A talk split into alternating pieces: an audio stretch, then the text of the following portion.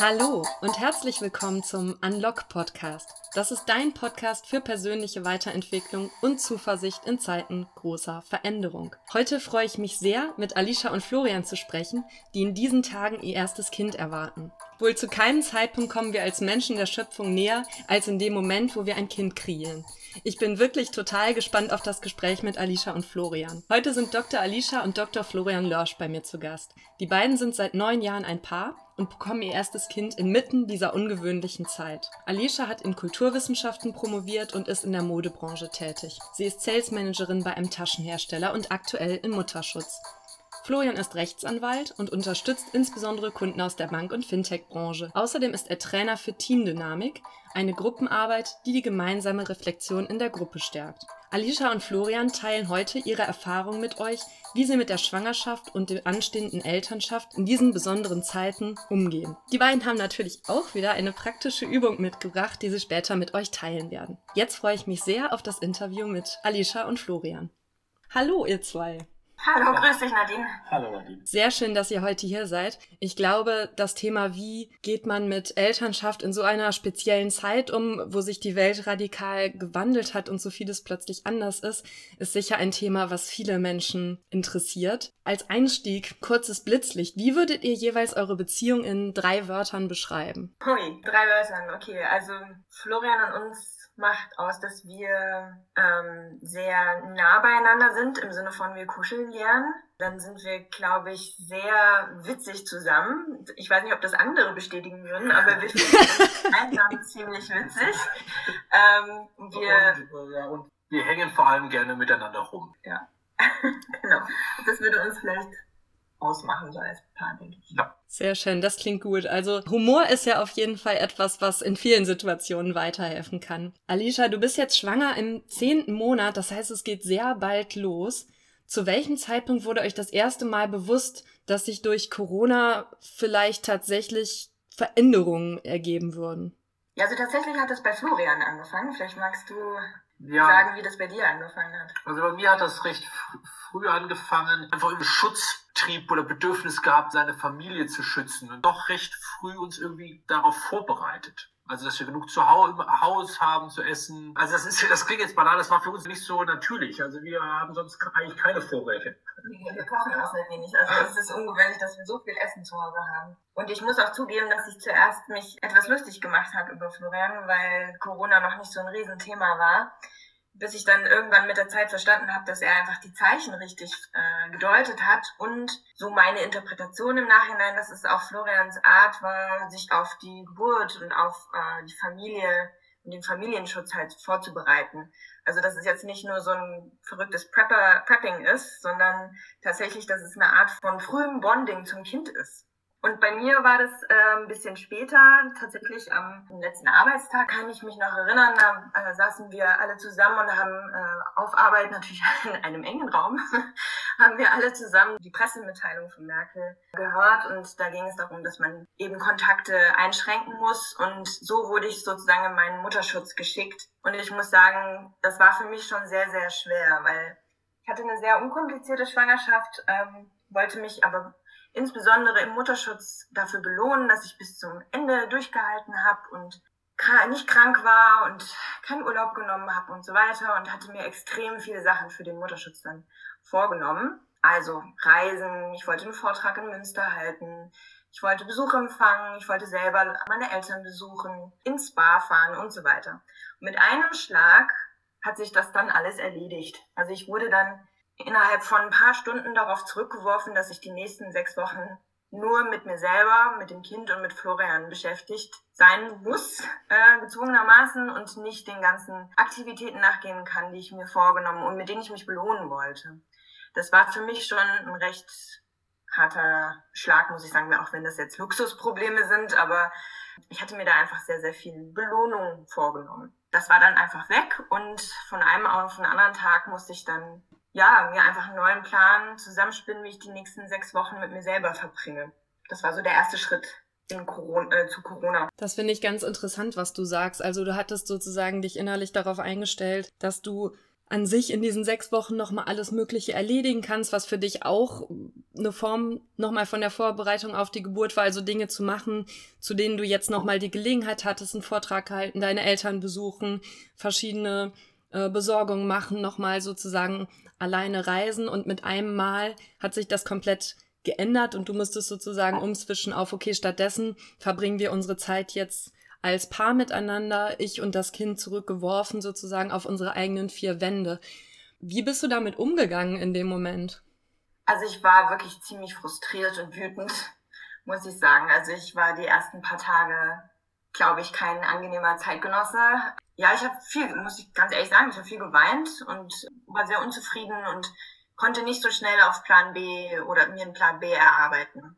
Jetzt ist es viel besser geworden und ich konnte auch viele positive Sachen daraus ziehen, aber ähm, am Anfang war das schon schwer.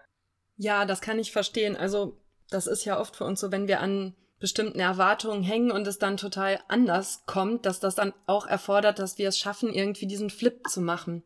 Nun äh, kenne ich euch beide ja und weiß, dass es euch auch gelungen ist und dir, Alicia, gelungen ist, diesen Flip zu machen und sozusagen wieder in deine volle positive Energie auch an der Stelle reinzufinden. Wenn du jetzt nochmal so schaust, kannst du irgendwie vielleicht für uns nochmal beschreiben, wie dir das gelungen ist, das auch so für dich hinzubekommen? Also, was mir auf jeden Fall geholfen hat, war der Austausch mit anderen Schwangeren, denen es genauso geht. Ähm, und auch mit frisch gebackenen Müttern, die auch von ihren sozusagen ähm, unbeschränkten Mutterschutz mir erzählt haben und was sie darin als wichtig erachtet haben. Und da habe ich schon sehr viel Feedback bekommen, dass ich doch froh sein soll, dass ich jetzt keine sozialen Verpflichtungen mehr habe oder dass ich mich jetzt eigentlich um nichts kümmern soll oder kann und jetzt mir die Zeit nehmen kann, mich äh, auf, auf meinen Körper und auf das Baby ähm, zu fokussieren und zudem auch die, den Luxus habe, dass Florian, der sonst im Büro ist, äh, eben Homeoffice machen darf und wir gemeinsam ja die letzten sechs Wochen auch zusammen verbringen können.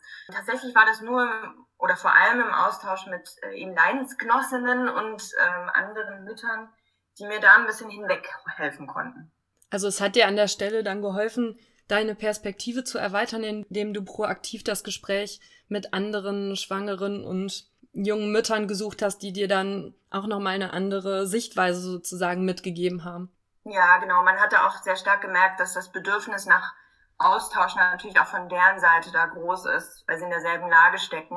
Und natürlich haben sich die einzelnen Geburtsbegleiter, also Hebammen ähm, oder auch Geburtsvorbereitungsleiter, äh, Kursleiter, sich Gedanken gemacht, wie sie ihre Schwangeren auffangen können, weil das natürlich schon so ein es hat schon sehr viel Angst ähm, auch geschürt, dass man das Gefühl hatte, ich kann mich jetzt nicht in der Form vorbereiten auf die Geburt, auf die man ja vielleicht auch, die man mit Angst verbindet oder mit negativen Gefühlen, dass man diese Angst nicht loswerden kann, weil einem halt die Möglichkeit genommen wird, äh, sich damit auseinanderzusetzen. Und peu à peu hat man dann doch eben on andere Online-Angebote gefunden und ähm, ja, also es war nicht von heute auf morgen, dass ich gesagt habe, okay, ich habe das und das gemacht und dann war es plötzlich weg, sondern es war so ein, ein kleines Puzzle, so kleine Puzzleteilchen, die dazu geführt haben, dass ich mich peu, peu entspannt habe. Also du bist sozusagen dran geblieben und hast dir unterschiedliche Aspekte rausgesucht, die dir geholfen haben, dich wieder besser zu fühlen. Was würdet ihr denn sagen, war jetzt in den letzten Wochen die größte Herausforderung, die ihr gemeistert habt? Es war eigentlich keine so große Herausforderung, die so so raussticht, sondern es sind halt eher so kleine einzelne Herausforderungen, Stimmungen. Ähm, woran, was mir einfällt, ist, das muss man auch ehrlich sagen, das haben wir jetzt noch nicht so gemeistert. Das ist einfach noch die Unsicherheit. Äh, wie ist das äh, mit der Geburt? Darf ich in den Kreissaal? Darf ich äh, in, ins Wo zum Wochenbett? Ähm, da sind einfach jetzt einfach noch Unsicherheiten, die uns schon beschäftigen. Also wir kommen damit, sagen wir, mental ganz gut klar. Jetzt haben wir das doch noch gemeistert, aber wir haben jetzt keine ultimative Lösung. Also weil wir da einfach von, von anderen Dingen abhängig sind. Die Situation in Berlin ist ja so, dass Väter ähm, mit zur Geburt äh, rein dürfen, aber auch erst, wenn die Geburt beginnt. Das heißt, der ganze Vorwehenzeitraum, äh, den muss die Mutter alleine bewältigen. Und äh, wenn die Geburt dann beginnt, also wenn der Muttermund äh, auf eine bestimmte ja, ähm, eine bestimmte Öffnung schon erreicht hat, ähm, und die Wehen produktiv äh, sind, dann darf der Vater mit in den Kreissaal. Ähm, und dann, wenn das Kind geboren ist, ähm, solange man noch im Kreissaal ist, darf man zu dritt dort verweilen. Aber sobald die Schwangere oder die Mutter ähm, verlegt wird in einen anderen Bereich, muss der Vater nach Hause. Und das ist ungewöhnlich. Also das ist jetzt Corona-bedingt, dass im Wochenbett die Frau alleine sein muss. Also das ist zum einen halt traurig, weil man natürlich die ersten drei, vier Tage gerne die ersten Momente mit dem Kind auch zusammen mit dem Partner teilen möchte. Zum anderen finde ich es auch schwierig dem Vater gegenüber, dass er so die ersten Bonding-Momente nicht nutzen kann. Und deswegen hoffen wir sehr, dass die Geburt komplikationsfrei läuft, sodass wir direkt nach Hause können. Aber wenn es eine PDA gibt oder einen Kaiserschnitt, dann kann es halt gut sein, dass ich eins, zwei oder auch drei Tage im Krankenhaus ohne Florian sein muss. Und Wie geht ihr für euch damit um, dass diese Situation so unsicher ist, dass einfach nicht klar ist, was kommt da raus? Dieses Thema hat man, das erlebe ich ganz stark, das hat man sowieso bei dem Thema Geburt sehr. Kommt das jetzt pünktlich, kommt das zu früh, wird das ein Frühchen, ist das ein Kaiserschnitt? Also das heißt, ich finde, dass man in der Geburt sowieso sehr mit Risikoabschätzungen irgendwie klarkommen muss. Und das übt man da, finde ich, mehr mental. Und dann kommen nur noch mehr Risiken dazu. Florian, kannst du das beschreiben, wie das sozusagen, wenn du sagst, das übt man mental, wie das in deinem Kopf dann abläuft, wenn das reinkommt? Dieser Gedanke mit diesen ganzen unterschiedlichen Optionen und Unsicherheiten? Oder ich mache mir immer klar, dass halt erst einfach irgendwie zum Leben dazugehört, nur einem jetzt offensichtlicher präsentiert wird. Also dass man sonst ständig immer irgendwelche Risikoabschätzungen oder Handlungen macht ohne klare Daten. Nur das ist einem nicht so bewusst und jetzt wird es einem einfach viel bewusster. Und das finde ich wird einem durch die Geburt bewusst. Also wenn ich jetzt so eine, so eine Nackenfaltenuntersuchung habe und kriege dann eine Wahrscheinlichkeit, dass mein Kind eine Behinderung hat. Mir sagt die Zahl auch nichts. Ich kann jetzt das nur ein bisschen vergleichen, aber ich werde ja generell mit diesen Wahrscheinlichkeiten ständig konfrontiert. Das Baby könnte das haben, das Baby könnte das haben. In den ganz seltenen Fällen das, ja. Das heißt, ich werde ständig mit diesen Wahrscheinlichkeiten konfrontiert. Und ich glaube, dass man sich dann einfach sagen muss, okay, das ist normal das fällt einem so nicht auf, aber das ist normal, dass man Risikoentscheidungen abtreffen muss im Leben. Das ist der eine Punkt. Und das andere ist, glaube ich, irgendwie so Grundvertrauen, dass man sagt, das wird schon. Also es sind so viele Kinder auf die Welt gekommen, auch in schwierigeren Krisenzeiten. Das wird schon irgendwie gehen.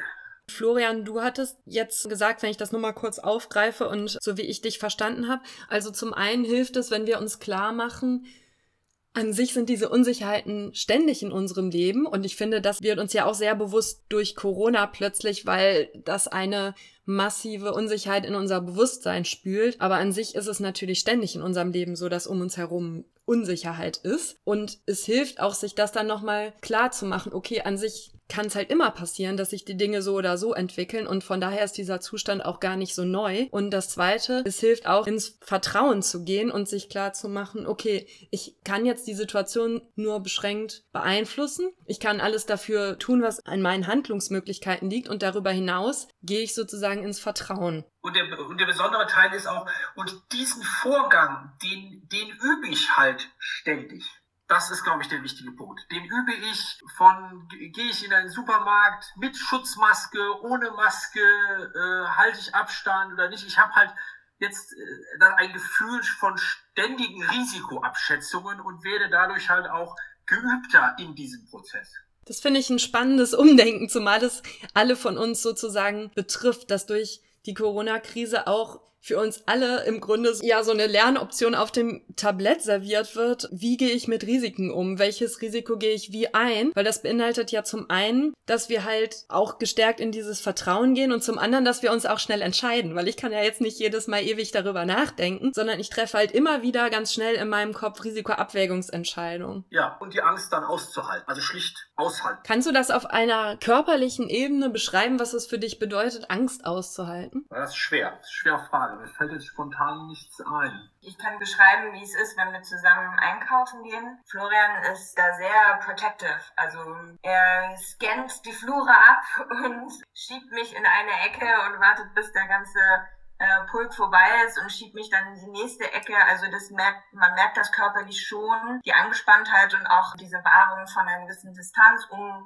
nicht nur um ihn selbst herum, sondern vor allem um mich und dem Baby herum. Und auf der sozusagen tatsächlich eigenen körperlichen Ebene, Florian, kannst du das irgendwie beschreiben und festmachen? Das ist ja, also bei mir sehr individuell. Bei mir sind das halt eher Verspannungsthemen in der Brust oder so, die ich merke, dass die Atmung etwas verspannter wird. Das versuche ich ein bisschen aufzulösen. Und ich glaube aber auch, dass man sich vielleicht auch gar nicht dem Gefühl so stellt, sondern wie Alicia schon beschrieben hat, auch mehr in die Handlung dann einfach geht. Also, weil man dann einfach irgendwie, man ist eher in so einem operativen Modus, dass man sagt, nee, wir machen das jetzt so und setzt sich, glaube ich, gar nicht so sehr mit der Angst auseinander.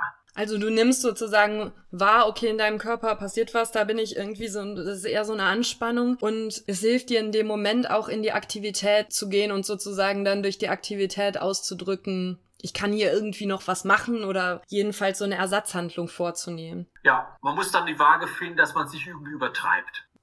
Alicia, inwiefern hat sich an deinem Körpergefühl der Schwangerschaft durch die derzeitige Situation etwas geändert? Ja, also ich muss schon sagen, dass das sich auf zwei Arten verändert hat. Äh, ich kann jetzt nicht sagen, nur in die eine oder nur in die andere Richtung. Also zum einen habe ich jetzt natürlich mehr Zeit, mich mit meinem Körper auseinanderzusetzen und mehr in mich hineinzuhorchen und das Baby zu spüren das ist natürlich auf der einen Seite schön, weil dadurch das äh, vorgeburtliche Bonding schon passieren kann und man sich einfach schon vorstellt, wie das Kind da drin liegt und wo es dann durch den Körper, durch den Geburtskanal durch muss. Das hilft ja auch, diese positive Visualisierung hilft ja dann auch später für die Geburt. Auf der anderen Seite muss ich sagen, durch diese krasse Körperfixierung oder das Zurückwerfen auf den Körper bin ich auch unruhiger geworden. Also als ich noch gearbeitet habe, da war ich natürlich abgelenkt und hatte andere, oh, ja, andere Aufgaben und andere äh, Herausforderungen. Und seitdem das alles wegfällt und ich auch so sehr beschränkt von meinen Tätigkeiten her bin, muss ich auch sagen, bilde ich mir manchmal vielleicht auch Sachen ein, die gar nicht so da sind. Also beispielsweise, dass das Kind sich weniger bewegt oder dass es irgendwie auffällig viel Schluck auf hat oder ähm, dass es sich vielleicht doch wieder nach oben gedreht hat. Also ich würde schon auch sagen, dass dieses Zurückgeworfensein auf den eigenen, ja, auf die eigenen vier Wände und auf die eigenen Körper ähm, sowohl Negatives als auch Positives hervorgebracht hat. Und die Lernaufgabe für mich ist jetzt da eine gewisse Gelassenheit und, und Balance zu finden, nicht alles über zu interpretieren, was ich fühle, wenn ich nach innen blicke. Also es ist doch mal eine besondere Herausforderung, auch diese Gelassenheit und Balance zu finden, gerade weil du es jetzt noch viel intensiver wahrnehmen kannst, dadurch, dass du weniger Ablenkung hast und wirklich in deinen eigenen vier Wänden dich mit deinem Baby und den Bewegungen, die es macht, intensiv beschäftigen kannst. Hast du da so ein paar Best Practices, die du für dich entwickeln konntest? Tatsächlich gibt es von der Hebamme auch ein paar Empfehlungen, die ich schon praktisch finde. Es gibt neben verschiedenen Apps, wie zum Beispiel einen Venenzähler, gibt es auch ein, wie oft tritt das Babyzähler. Wenn mich am Ende des Tages die Hebamme fragt, na, wie oft hat denn das Kind denn jetzt heute getreten, dann denke ich nach und denke, oh, nur dreimal. Würde ich es aber tracken auf der App, dann würde ich ähm, tatsächlich mir ehrlich zugestehen müssen, nee, es waren eigentlich 20 Mal.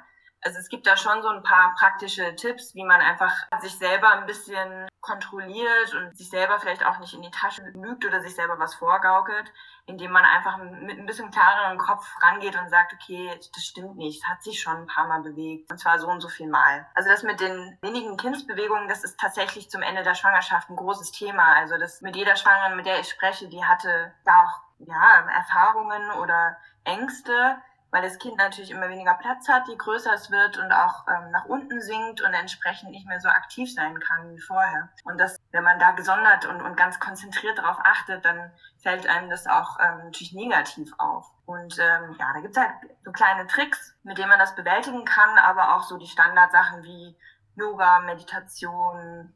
Wir sind Fans von Hypnobirthing.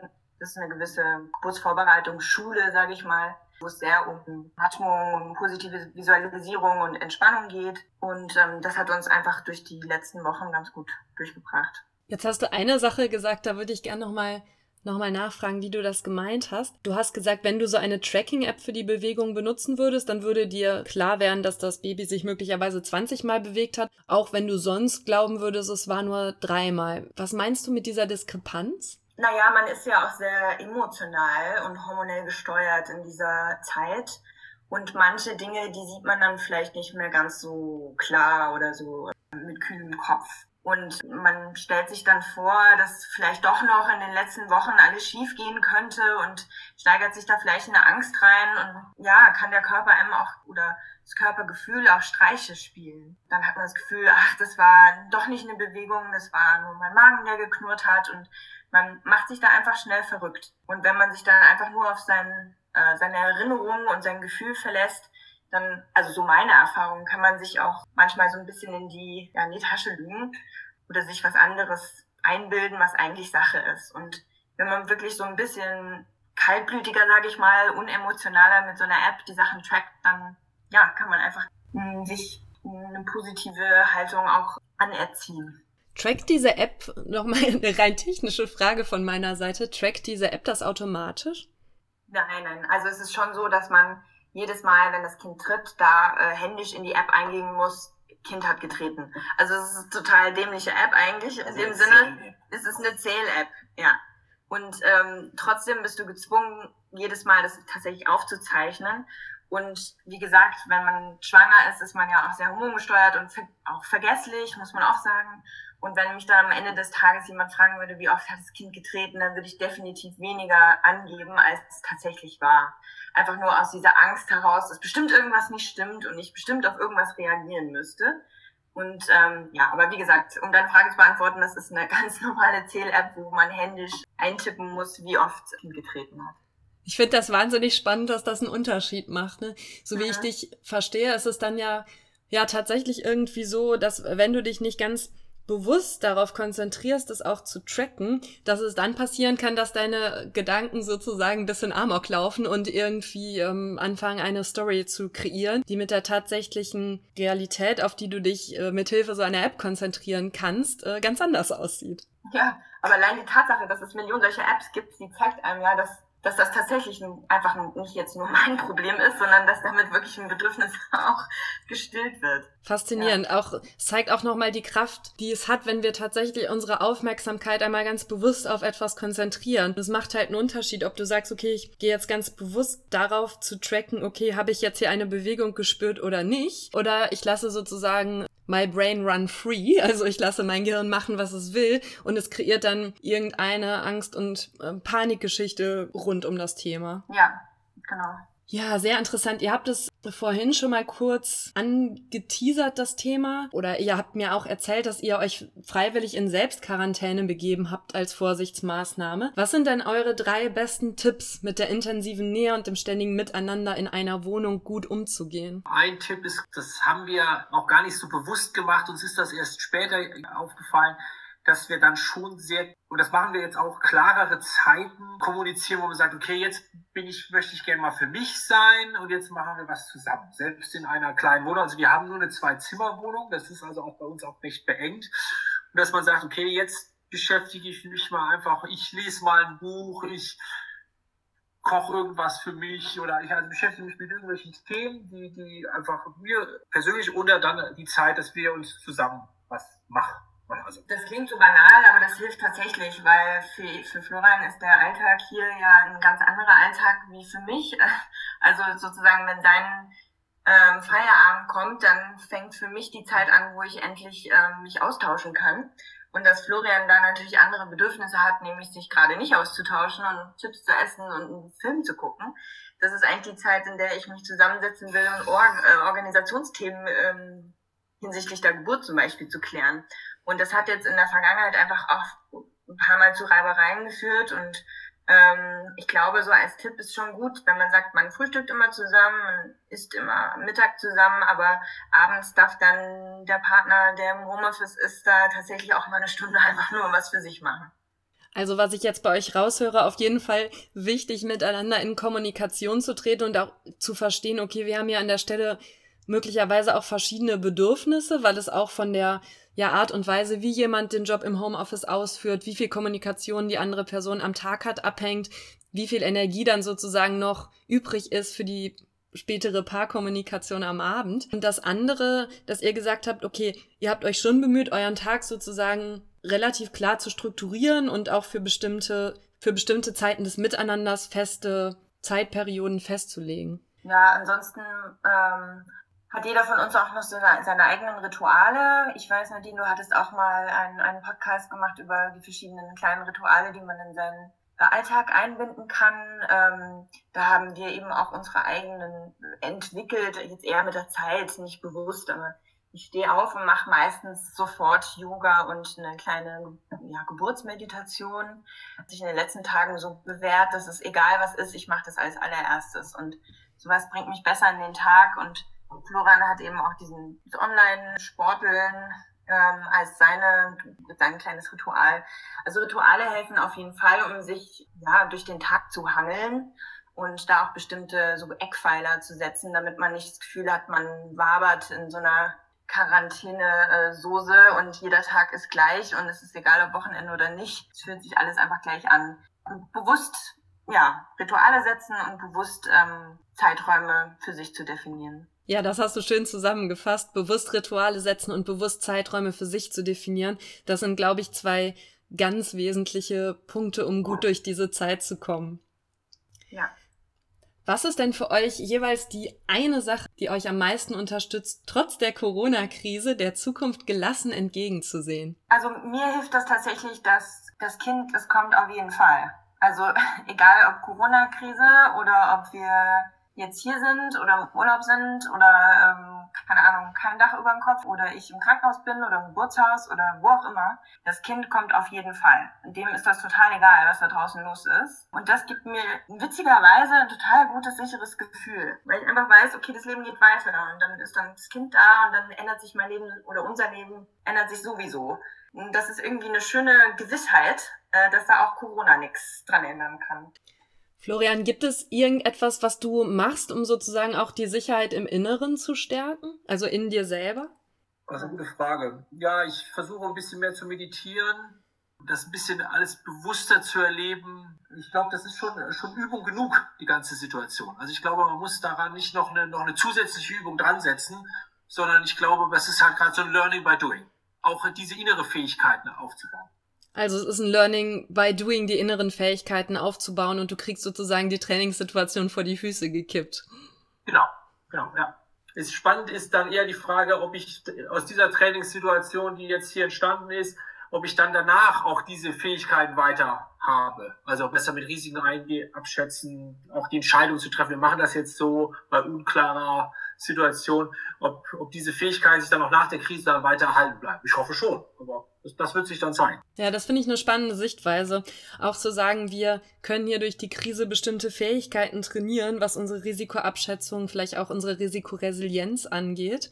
Und es ist auch wichtig, die sozusagen mitzunehmen in die Zeit danach, sodass wir dann auch davon profitieren können neben diesen Punkten, über die wir jetzt gesprochen haben, welche Vorteile seht ihr vielleicht auch darin, gerade zum jetzigen Zeitpunkt ein Kind zu bekommen? Ja, also vor allem, dass man eben Quarantäne übt. Also das Wochenbett, ähm, was nach der Geburt kommt, das soll man ja, wenn man die ganze Literatur liest und den Hebammen äh, gehorcht, soll man ähm, das Bett hüten, tatsächlich drei Wochen lang zu dritt.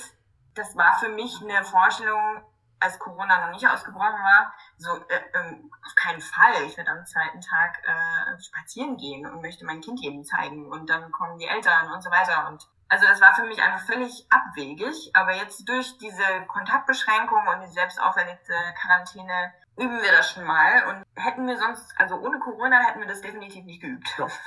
Kann man so sagen. Und, und auch für mich, ich erlebe das natürlich jetzt viel, ähm, viel näher also das, das macht mir schon Freude, weil ich einfach da die ganze Zeit zu Hause bin und ich kann dann halt mich viel mit Alicia austauschen, aber ich kann einfach auch, äh, soll ich sagen, viel mehr mit meinem, mit meinem kleinen Mädchen reden. Kann einfach mit die auch jeden Tag begrüßen und mit der reden. Also ich versuche da schon sehr viel, ja, einfach irgendwie zu bonden und mit der, mich mit der zu unterhalten. Und ich habe einfach, wir haben jetzt uns viel häufiger, sind wir zu dritt um uns rum und das, das ist sehr, sehr gut. Also du kannst dann auch die Vaterschaft dadurch intensiver erleben, dass du näher dran bist. Ja, und ich bin natürlich auch flexibler. Ich kann dann auch sagen, gut, jetzt gehen wir halt um elf oder zwölf, äh, haben wir einen Termin mit der Hebamme und ich komme mit. Und das wäre jetzt in einem klassischen Büro auch möglich, aber ein bisschen schwerer würde vielleicht nicht so passen. Während es im Homeoffice etwas leichter ist, man kann da sich dann besser einteilen, dann sitzt man halt länger da und man kann das ein bisschen flexibler gestalten und das hilft mir auch sehr.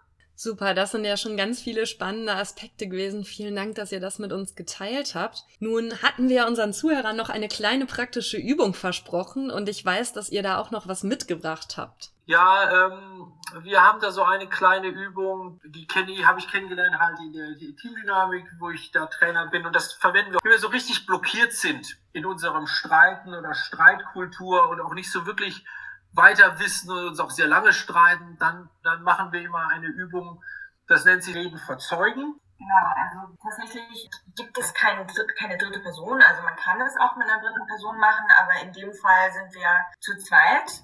Und es geht darum, dass man sich eine kleine Uhr bereitstellt und sich im Vorhinein Gedanken macht, wie lange äh, man diese Übung machen möchte.